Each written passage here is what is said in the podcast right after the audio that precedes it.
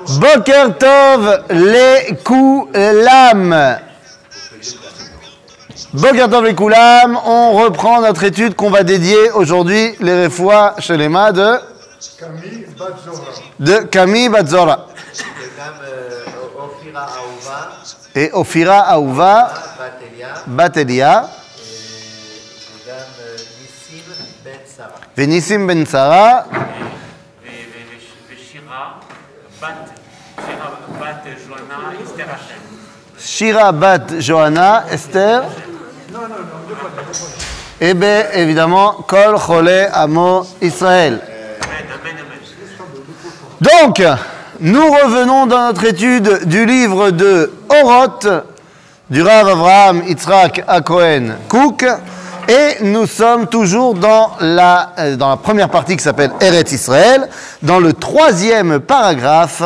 C'est parti, nous avions commencé les, les quelques premières lignes la semaine dernière, alors allons-y. Je reprends rapidement. יצירה עצמית ישראלית במחשבה בתוקף החיים והמפעל, אי אפשר לישראל אלא בארץ ישראל. On rappelle, le Rav nous a dit, l'invention israélienne, la création propre à Israël, n'est possible que en Eretz Israël. Et on avait beaucoup, euh, on s'était beaucoup arrêté sur cette dimension-là, en expliquant que, eh bien oui, effectivement, effectivement, euh, la création propre au peuple juif, eh bien, en termes de yetzira, de création euh, toranique, eh bien, on a vu que c'était d'un côté Torah chez Birtav, de l'autre côté Torah chez Béalpé, et du troisième Torah Asod. Or, eh bien, qu'est-ce que nous avions vu? Eh bien, nous avions vu la chose suivante, que la Torah chez Birtav, bah, c'est le Tanakh, c'est en Eretz Israël. La Torah chez Béalpé, c'est de base, la Mishnah, c'est en Eretz Israël. Et Torah Tassod, Sefer HaZohar, c'est en Eretz Israël. Ok? Donc semble-t-il qu'effectivement, tout ce qui a été écrit ailleurs, et il y en a beaucoup des choses qui ont été écrites ailleurs, c'est une Torah extraordinaire, mais ce n'est pas une Yetzira, puisque ce ne sont que des Perushim de une des trois catégories que nous avons évoquées. Pardon, Yessira, c'est. Yetzira, une création. Et puis Roshim, c'est un commentaire. Commentaire. Exactement. Ok? Léomadze, donc nous dit le Rav Kook, Léomadze, donc mikoachze, ça veut dire g- suivant ce principe-là, kol הנעשה מישראל בארץ ישראל, מתבטלת הצורה הכללית שבו לגבי הצורה העצמית המיוחדה של ישראל, וזהו עושר גדול לישראל ולעולם. Dit le Rav Kook, maintenant que je t'ai expliqué ça, que la création du peuple juif, sa réussite, ça se passe ici, eh bien, de ce fait-là, tout ce que Israël va créer ici, eh bien, c'est un spot sur la particularité du peuple juif, et ce spot-là a vocation à amener, eh bien, quelque chose de bénéfique pour Israël, mais également pour le monde entier. Hein? Pour le monde entier. Et je pense que euh, dans tous les domaines, aujourd'hui, on est tout à fait euh, témoin de la réalisation de cette phrase-là. Alors évidemment, que ce soit au niveau bah, de, la base, de l'origine, je pense que ça ne vous surprendra pas quand je dis que le Tanakh a eu une influence énorme, pas que sur le peuple juif, mais sur le monde entier. Hein, je pense que je enfonce une porte ouverte en disant cela. Euh, près de, je sais pas, 2 milliards de chrétiens dans le monde, près d'un milliard et demi de musulmans dans le monde, et le monde entier est en contact de près ou de loin avec la Bible. Donc, euh, je pense qu'il est clair qu'il y a ici bah, un avantage pour le monde entier. C'est quand même mieux de ne pas être idolâtre que d'être idolâtre. Oui, oui, c'est mieux. Non, je te dis, c'est mieux. C'est quoi? Qui n'est pas reconnu. Qui n'est pas reconnu quoi? La majorité des gens ne reconnaissent pas ça, cette filiation. Il, il essaie de la détruire plutôt, plutôt que de la reconnaître. Je ne comprends pas ce que tu dis. Ben, c'est évident que aussi bien les, bon, on parle des, des re- des religions du livre, euh, notamment les musulmans et les musulmans, ils adaptent à leur, à leur sauce. Ah, mais c'est évident. Eh, Attends, c'est sûr que et l'islam et le christianisme n'ont pas la bonne compréhension du texte de la névoie. C'est évident, ça c'est pas un secret. Par contre, il est évident également que l'évolution qui a été la leur est vachement mieux que ce qu'elle était avant. C'est-à-dire que même si on a beaucoup de choses à redire sur l'islam et sur le christianisme, en termes d'un côté de violence et de l'autre de quand même euh, euh, flirt avec l'idolâtrie, c'est quand même vachement mieux que ce qu'il y avait avant. Le christianisme, c'est à tout point mieux que le panthéon romain. Pas leur demander la perfection quand Ben, on leur a rien demandé. On demande rien. Oui, bon, bah, c'est le cœur qui parle. C'est le cœur qui parle. Ça a donc ça veut dire qu'il est évident qu'il y a eu une influence sur le monde de Sef, comme on est, à deux jours de Yom Ha'atzmaut. Qu'est-ce qui a marqué dans la déclaration d'indépendance? Que nous avons été le peuple qui a donné au monde Sefer Asfarim Anitzrim. Sefer Asfarim Anitzri, le, livre du livre des livres éternels. Ça veut dire, c'est une réalité. Et alors, si c'est vrai dans les domaines de la spiritualité de la Torah, ben, c'est évidemment également vrai dans tellement d'autres domaines, et on s'en rend compte aujourd'hui que le peuple juif est rentré sur sa terre, eh bien, il dévoile des choses qui sont Osher Gadol, la Olam. Ok? Ne serait-ce que dernièrement la gestion euh, de la sortie du Covid. Osher Gadol, la Olam. C'est un, exemple euh, qui est euh, mis en, avant dans énormément bah, de chaînes de télévision qui, d'habitude, sont très hostiles à Israël. Quoi, non? C'est. Un détail maintenant parce que c'est maintenant. Donc évidemment, je, je l'aurais pas si. Dans, trois ans, j'en parlerai peut-être pas, ou peut-être, j'en sais rien, mais je veux dire, là, c'est parce qu'on est dans l'événement. Mais je pourrais te donner d'autres exemples. Le, sur le plan militaire, sur le plan moral, sur le plan également de la technologie. Je veux dire, de, la médecine, quand- quand on pense, dans, tous les, domaines, quand on pense, quand on pense que c'est un pays, Israël, qui pendant près de 2000 ans était, il y avait un consensus par rapport à cette terre-là, que c'était un désert aride sur lequel rien ne pouvait pousser. Quand on pense que c'est de ce désert aride qu'est arrivé le système révolutionnaire du goutte à goutte, qui permet une irrigation euh, extraordinaire dans des pays où il n'y a pas beaucoup d'eau. Et ça, c'est venu du désert israélien. Quand on pense à cette technologie extraordinaire qui est capable de recycler l'humidité, l'humidité dans l'air qui est toujours présente pour en faire de l'eau, dans des pays où il n'y a pas d'eau, ah, c'est, Osher Gadol, la Olam, bien évidemment. Et, bien sûr que dans les systèmes de défense, encore plus. C'est-à-dire, donc, le Rav nous dit ici, lorsque Israël est sur sa terre, eh bien, il arrive à créer, à produire des choses qui sont extraordinaires, mais pas seulement pour lui, mais pour le monde entier. Hein En très peu de temps. En très peu de temps, voilà, ça fait 70 ans, yallah, au boulot. Ok donc, Osher Gadol, les Israël, ve la olam. Achav. Ça, c'était à ça qu'on était arrivé la dernière fois. Achataim, shegormim, galout. Ah.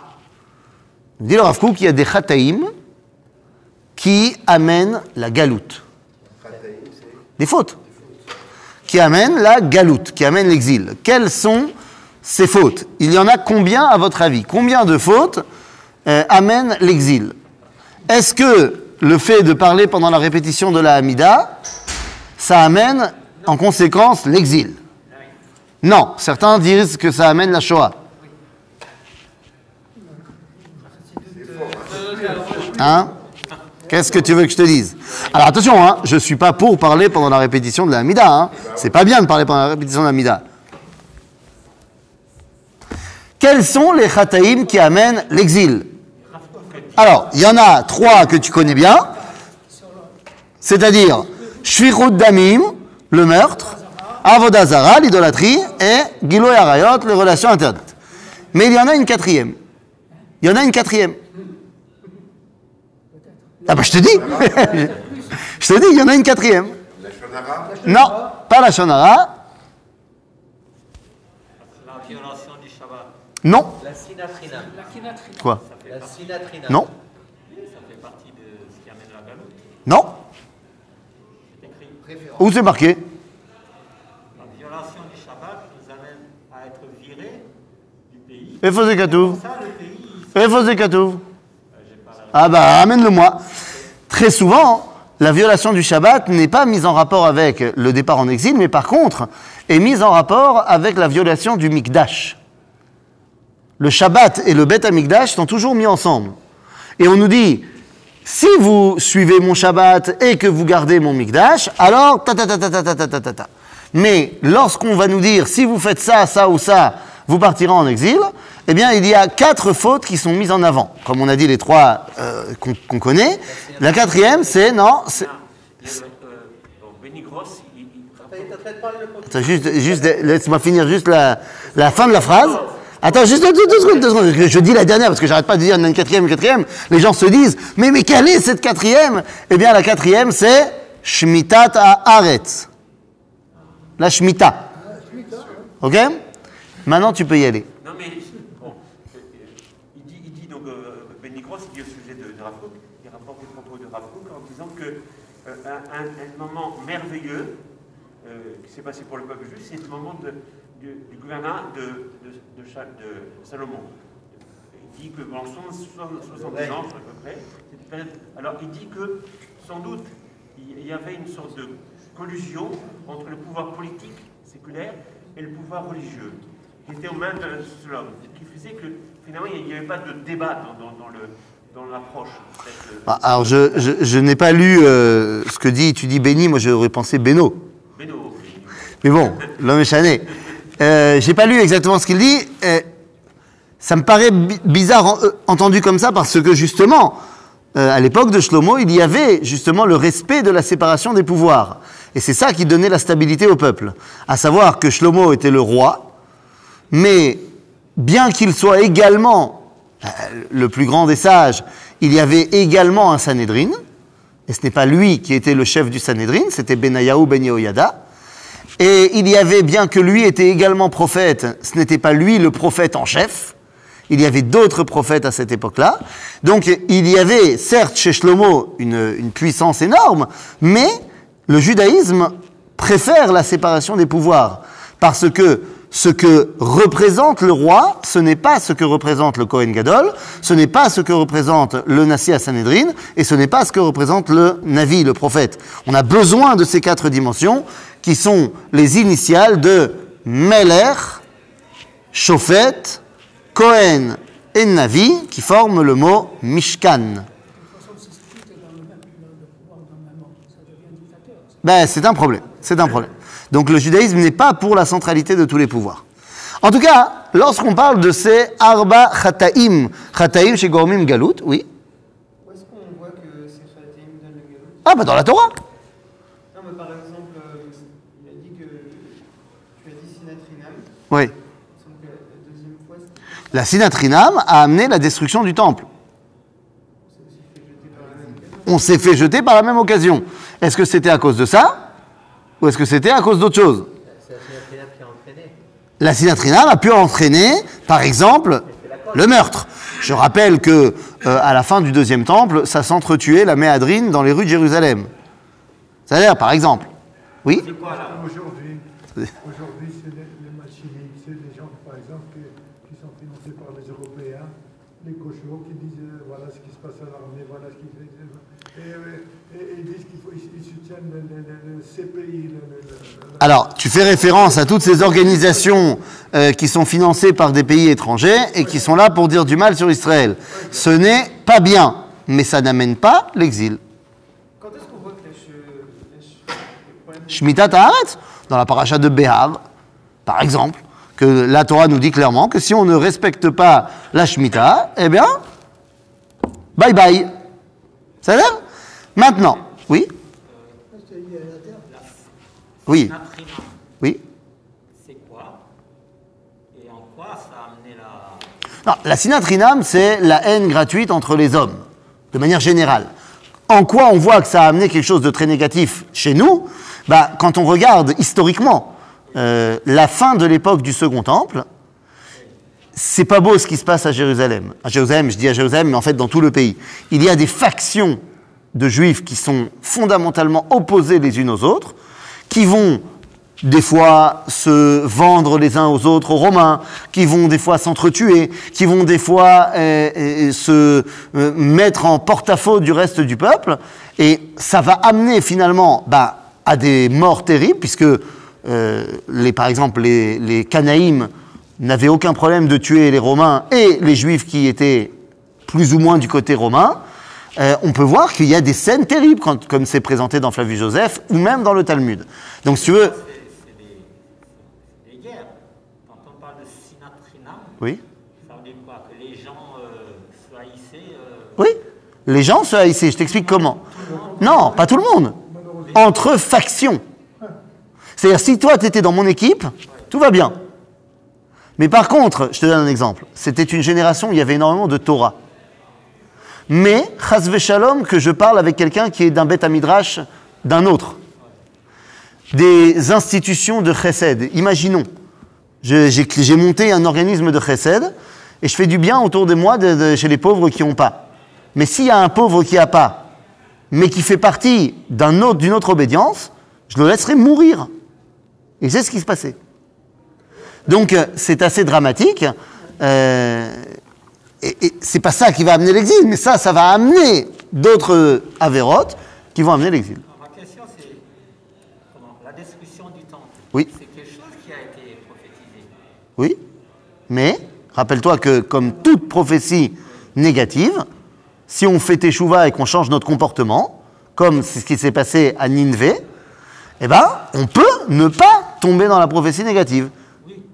Donc ça dépendait de nous, on l'a pas changé. Je veux dire, quand ça a été prophétisé, la cause n'est pas. Non, bien sûr. Parce que la prophétie, elle peut prendre, malheureusement, quand on parle de, prophétie de malheur, eh ben, elle peut prendre beaucoup de chemins. En l'occurrence, à l'époque du premier temple, c'était plus centré sur la Avodazara que sur la Sinatrinam. Alors que dans le deuxième temple, il n'y avait plus de Avodazara au sein du peuple juif, mais il y avait d'autres problèmes. Donc, ça peut prendre des chemins différents. Ça aurait pu aussi ne pas prendre de chemin. On aurait pu décider de faire teshuva parce que les prophètes nous l'ont demandé, de les écouter, ça aurait pu, ne pas faire de mal, et bah, l'histoire aurait été différente. Mais bon, ça, je ne peux pas euh, refaire le match. Peut-être une cinquième raison. Vas-y, dis-moi. Il est écrit ils n'ont pas écouté la parole d'Hachem. Ah oui, bah, tu as raison. Mais ça, c'est trop général. Tu as, tout à fait raison. Mais ça veut dire quoi Ils n'ont pas écouté la parole d'Hachem? Qu'est-ce que tu mets dedans? Donc oui, de manière générale, euh, quand tu fais de l'idolâtrie, tu n'écoutes pas la parole d'Hachem. Quand tu fais du meurtre, tu n'écoutes pas... C'est-à-dire, tu as raison. Mais c'est, on va dire, c'est euh, de manière générale, on n'a pas écouté Dieu. Mais il y a des choses que Dieu nous a dit qu'on n'a pas écoutées qui amènent pas l'exil. Qui amènent d'autres choses, mais pas l'exil. Ok? Donc c'est pour ça que c'est un peu général de dire, euh, de dire ça. Alors, quand on parle de ces quatre avérotes qui amènent l'exil, Rabotai, je tiens à préciser une chose. Bah, Baruch Hashem, aujourd'hui, on n'est plus menacé d'exil. Pourquoi? Eh bien, pour une simple raison. Ces quatre avérotes, finito la comédie. Qu'est-ce que ça veut dire? Quand on parle de avérotes qui amènent l'exil, on ne parle pas de monsieur et madame qui font tel ou tel avéra. On parle de manière institutionnelle, couvert par l'État, collective et donc de manière sociétale. Il est possible qu'il y ait encore aujourd'hui, malheureusement, des meurtriers. Mais l'État ne cautionne pas le meurtre. La société juive en Israël réfute le meurtre complètement. Donc même s'il y a un ou deux qui sont des, assassins, ben on s'occupera d'eux, mais la société n'est pas tombée là-dedans. Alors qu'à l'époque du premier temple, la méadrine. Ensuite, nous avons l'idolâtrie. Ben, je vous rappelle qu'aujourd'hui, il y a une religion d'État en Israël qui s'appelle le judaïsme, et l'idolâtrie n'est pas acceptée. L'idolâtrie est interdite par la loi en Israël. Me direz-vous, mais le Rambam a dit que le christianisme était une idolâtrie, et pourtant le christianisme est toléré en Israël. Eh bien, le grand rabbinat d'Israël a tout simplement décidé, pour des raisons de pragmatisme, de suivre l'avis de Tosfot qui dit que c'est pas vraiment, vraiment de l'idolâtrie. Ils disent que euh, le christianisme est de l'idolâtrie, mais pas les chrétiens. Oui, oui, mais qu'est-ce que tu veux que je te dise? Les rabbins, mais les idolâtres ne sont pas idolâtres. voilà. Parce que les, les chrétiens actuels sont ce qu'on appelle Masoret Avotem Bidem. Ils font ce que leurs parents faisaient, leurs grands-parents faisaient. Ça, ils sont plus vraiment euh, dedans. Qu'est-ce que tu veux que je te dise? De manière générale, les rabbins séfarades ont été très très stricts quant au christianisme. Les rabbins ashkénazes, beaucoup moins. Pose-toi la question pourquoi? C'est-à-dire, pour ce qui est des relations interdites, Baruch Hashem, pour le moment, elles ne sont toujours pas tolérées en Israël. Que ce soit l'adultère, que ce soit l'inceste, que ce soit les relations homosexuelles, pour l'instant, elles ne sont pas, euh, euh, on va dire, acceptées au niveau des statuts de l'État. J'espère que ça le restera. On peut... eh ben, on en reparlera, on fera un autre cours à ce moment-là. C'est-à-dire,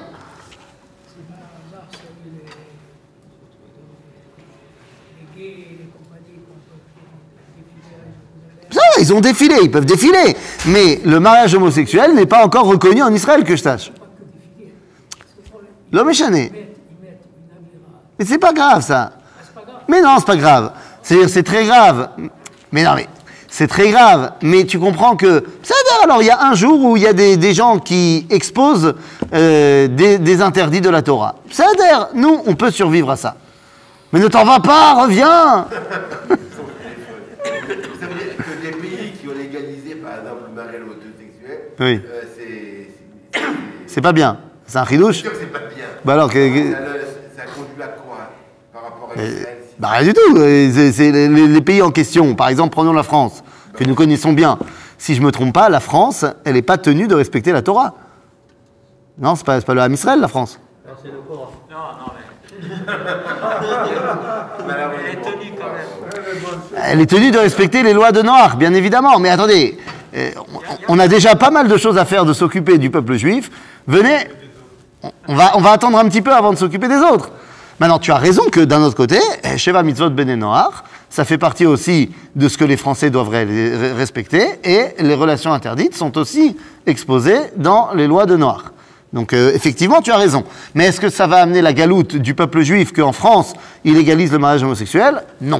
Non, c'est ben là, ça, ça qui nous intéresse. C'est eux qui auront à la payer. Ça, C'est eux qui auront à le payer. Ça, nous, on s'occupe de nous, là, pour l'instant. Peut-être que ça va amener la, la galoute des Français juifs de venir en Israël. Nous. Bezrat Hashem.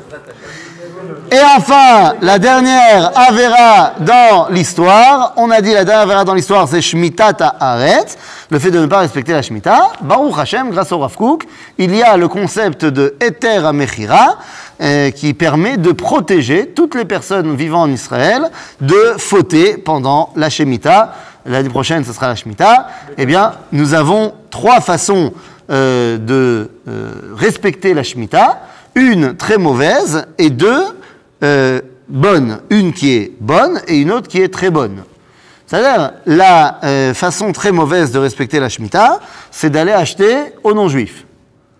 C'est-à-dire de ne pas acheter quoi que ce soit qui vient d'Israël, et donc tu vas acheter de la bande de Gaza, tu vas acheter des Arabes de Judée-Samarie, sans aucun contrôle, sans aucun contrôle de Orla, sans aucun contrôle de rien du tout, et en plus donnant de l'argent à des gens qui ne sont pas forcément tes meilleurs amis.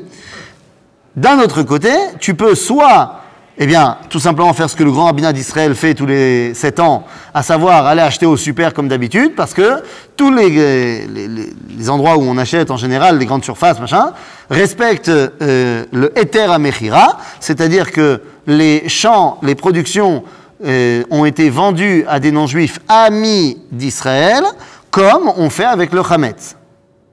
Et à la fin de la Shemitah, ça revient euh, dans les mains de leurs propriétaires. Et la troisième façon, c'est ce qu'on appelle Otsar Beddin Otsar Haaretz, c'est-à-dire de respecter la Shemitah selon la halakha telle qu'elle devrait être respectée. Ok? Avec la Kedusha de la septième année sur les différentes productions. C'est les producteurs, ça, c'est pas le magasin.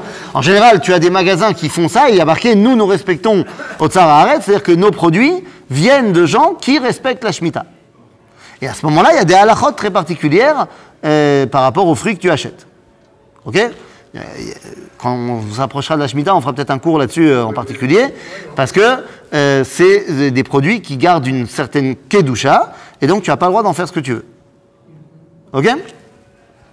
Voilà. Donc aujourd'hui, nous sommes protégés de ces quatre avérotes. Donc à Chataim, chez Gormin Galout, on sait que c'est pas pour nous aujourd'hui.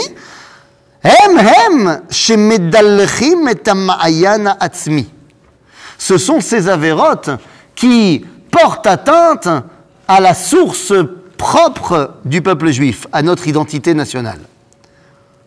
Hammakor amazil, euh, Hammakor mezil azalot temeot.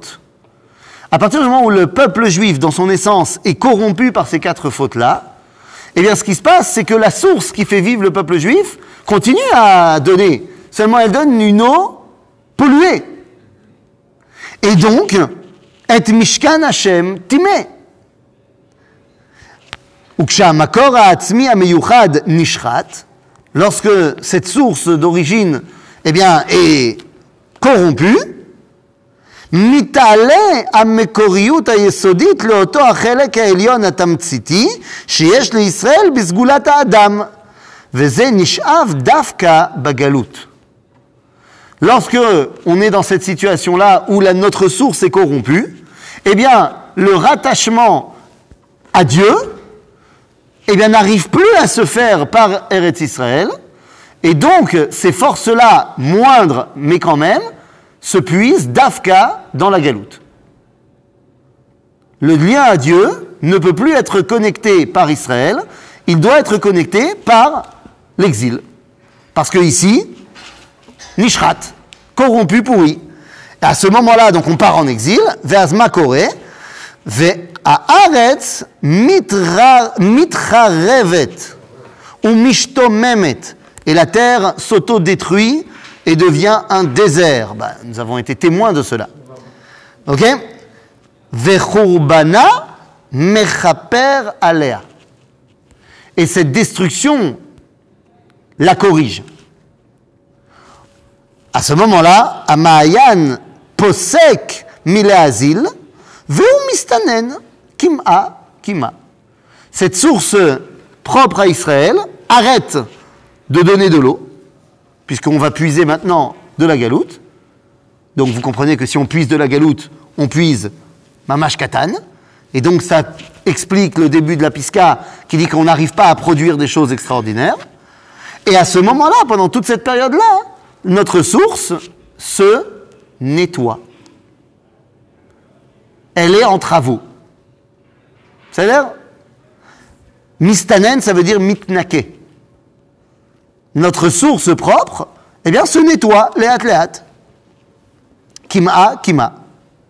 וההופעות של החיים והמחשבה יוצאות דרך הצינור הכללי. Et tout d'un coup, la production qui était censée être la nôtre ne sort plus par le prisme propre à Israël, mais sort par la culture mondiale. שהוא פזור בכל העולם כולו. כארבע רוחות השמיים פרסתי אתכם. C'est-à-dire, il y a maintenant, en exil, à l'époque, eh bien, il y a une, euh, une, con- une connexion avec Roar à Amim, et c'est de là-bas qu'on puise des choses. Alors, elles sont des fois. Hein? Comment on peut traduire roi à Amir euh, le- l'esprit de- des nations, des différentes nations. Et donc ces choses qu'on puise, eh bien, sont quelque part euh, des fois mauvaises, et ça va donner lieu à des, à des créations erronées du judaïsme, mais des fois, ça va créer des choses qui sont bonnes, mais de couleur des nations. Par exemple, euh, prenons l'exemple de la liturgie les, chants pre- traditionnels. Eh bien, dans le monde ashkénaze, il est évident qu'elles sont teintées, ces chansons, de couleur euh, d'église, et dans le monde euh, séfarade, teintées de couleurs musulmanes. Mais ça ne veut pas dire qu'elles sont négatives. Mais elles ne sont pas la chanson hébraïque par excellence. Ok? C'est un exemple. Hein Il y a plein d'autres exemples. Alors que faire?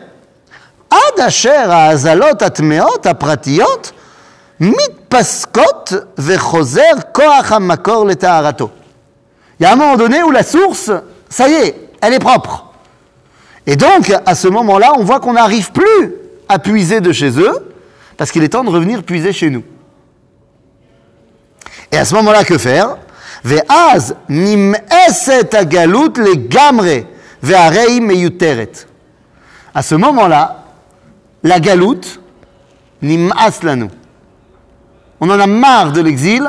Pourquoi? Parce que l'exil devient obsolète. Et c'est ce que Am Israël a montré il y a de cela 150 ans. Il y a 150 ans, il y a eu un réveil du peuple juif qui a dit Nimas lanu galoute. Zéro. On veut plus rester là-bas. Et c'était donc le moment qui correspondait au niveau spirituel, au moment où, ça y est, la source d'Israël était propre, on pouvait rentrer.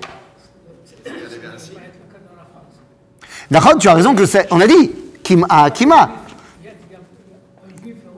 Tu, tu as tout à fait raison. Tu sais qu'il y a un, un monsieur très, très important dans le peuple juif qui écrit dans son journal Mon projet, il l'écrit à Paris.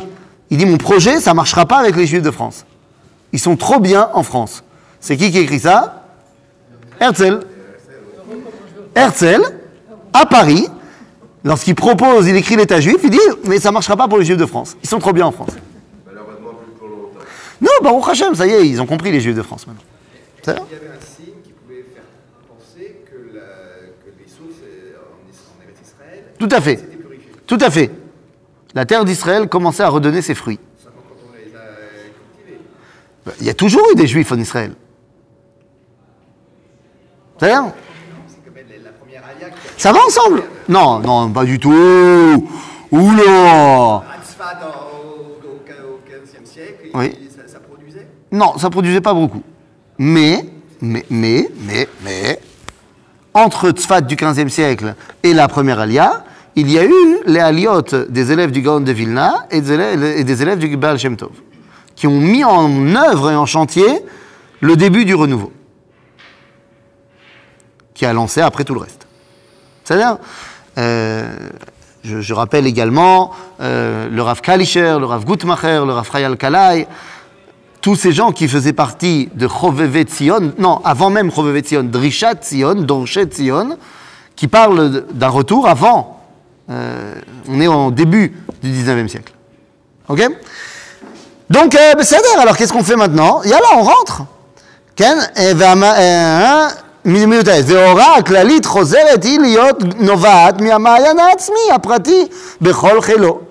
ça y est, maintenant nous recommençons à puiser de notre source. ואורו של משיח המקבץ נידחים מתחיל להופיע. Qu'est-ce qui va de pair avec cela Eh bien, vous aurez compris, c'est kibbutz galouyot. Et c'est ça, Oro shel Mashiach. La lumière messianique, c'est le rassemblement des exilés. Les temps messianiques, c'est l'indépendance nationale. La Géoula, c'est l'indépendance nationale. Mais la lumière messianique qui précède l'arrivée de la Géoula, c'est Kibbutz Galouyot. Ok Et donc voilà, ben voilà ce qui se passe. Ça commence. וכל בכי תמרורים של רחל המבכה על בניה מתמתק על ידי שפעת תנחומים של מנעי קולך מבכי ועינייך מדמעה כי יש שכר לפעולתך נאום השם ושבו מארץ אויב. Ici, le Rav Kook cite le prophète Jérémie, qui nous rappelle le dialogue entre Akadosh Baruch Hu et Rachel Imenu. Lorsque Jérémie n'arrive pas à, comment dire, à plaider pour le peuple juif, alors Dieu lui dit d'aller voir les Avot Akdoshim, d'aller à Hebron, d'aller réveiller Abraham, Yitzhak et Yaakov qui prient un peu. Et il va les voir et il prie, mais ça marche pas. Alors il va voir Moshe.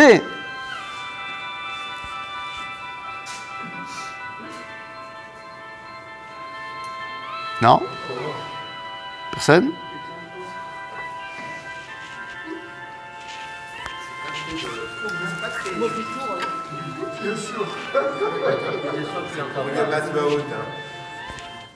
Yovi. Et donc il va voir euh, Abraham, Yaakov, ça marche pas. Il va voir Moshe, ça marche pas. Et tout d'un coup arrive Rachel qui n'était pas invitée. Mais elle, ça marche.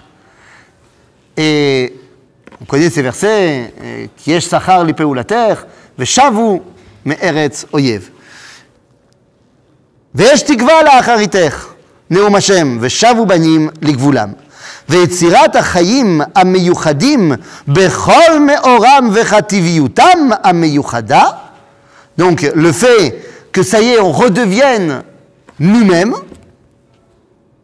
slash barbecue à Yom HaAtzmaut, le fait qu'on redevienne nous-mêmes, eh oui, c'est nous ça.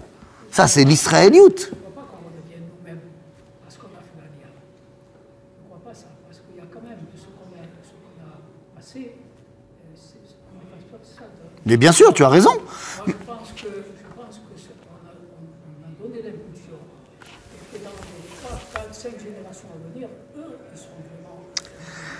Alors, c'est sûr que tes enfants, petits-enfants et ainsi de suite, ils ont grandi ici, c'est autre chose. Mais n'oublie pas ce que le Rav vient de nous dire. Il nous a dit, lorsque tu es parti en exil, tu as été puisé des choses de l'exil, mais ces choses de l'exil, tu as été obligé de les puiser là-bas parce que ici, c'était en travaux. Mais c'était des choses que tu aurais dû puiser ici aussi.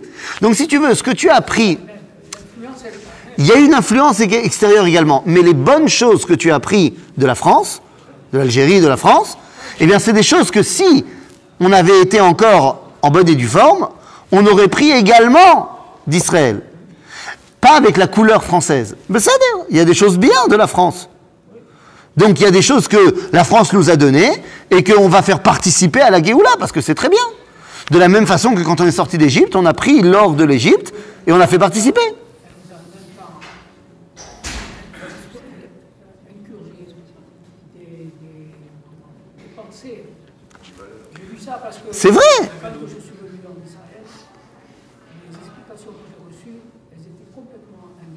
Mais j'entends bien. Donc il y a des choses qu'on a appris là-bas. Il y a des choses qui étaient négatives et il y a des choses qui étaient positives. Toi, tu dois faire maintenant le laboratoire, le laboratoire pour comprendre ce que je garde, ce que je garde pas. Maintenant, l'une des choses, c'est que justement, tu as fait ton alia, tu es venu ici, et toi, tu te dis, mais moi, une festivité euh, comme il se doit, c'est dans un appartement avec les toilettes à côté, tout ça, machin, et euh, euh, la- on va dire le, le confort. Et l'Israélien te dit, mais non, tu dois sortir faire le barbecue dehors. Tu peux pas rester comme ça. Il faut se, se rattacher à la terre d'Israël. Exactement, mon ami. Exactement. Meoram mikhativ yuta miyuchada revuya betal haosher haklali shel haadam hagadol ba'anakim birkat avraham chozeret i davka al yedei shiva zo leitgalot veye beracha becha chotmim. C'est-à-dire que cette grandeur-là qu'on retrouve, c'est la dimension d'Abraham. Or, Abraham, c'est quoi? C'est venivrechu becha kol mishpechot haadama. C'est lorsque nous revenons en terre d'Israël, nous retrouvons notre identité et nous pouvons donc enfin retrouver un véritable message qui est le nôtre, mais qui va pouvoir avoir une influence sur le monde entier. Chazak ou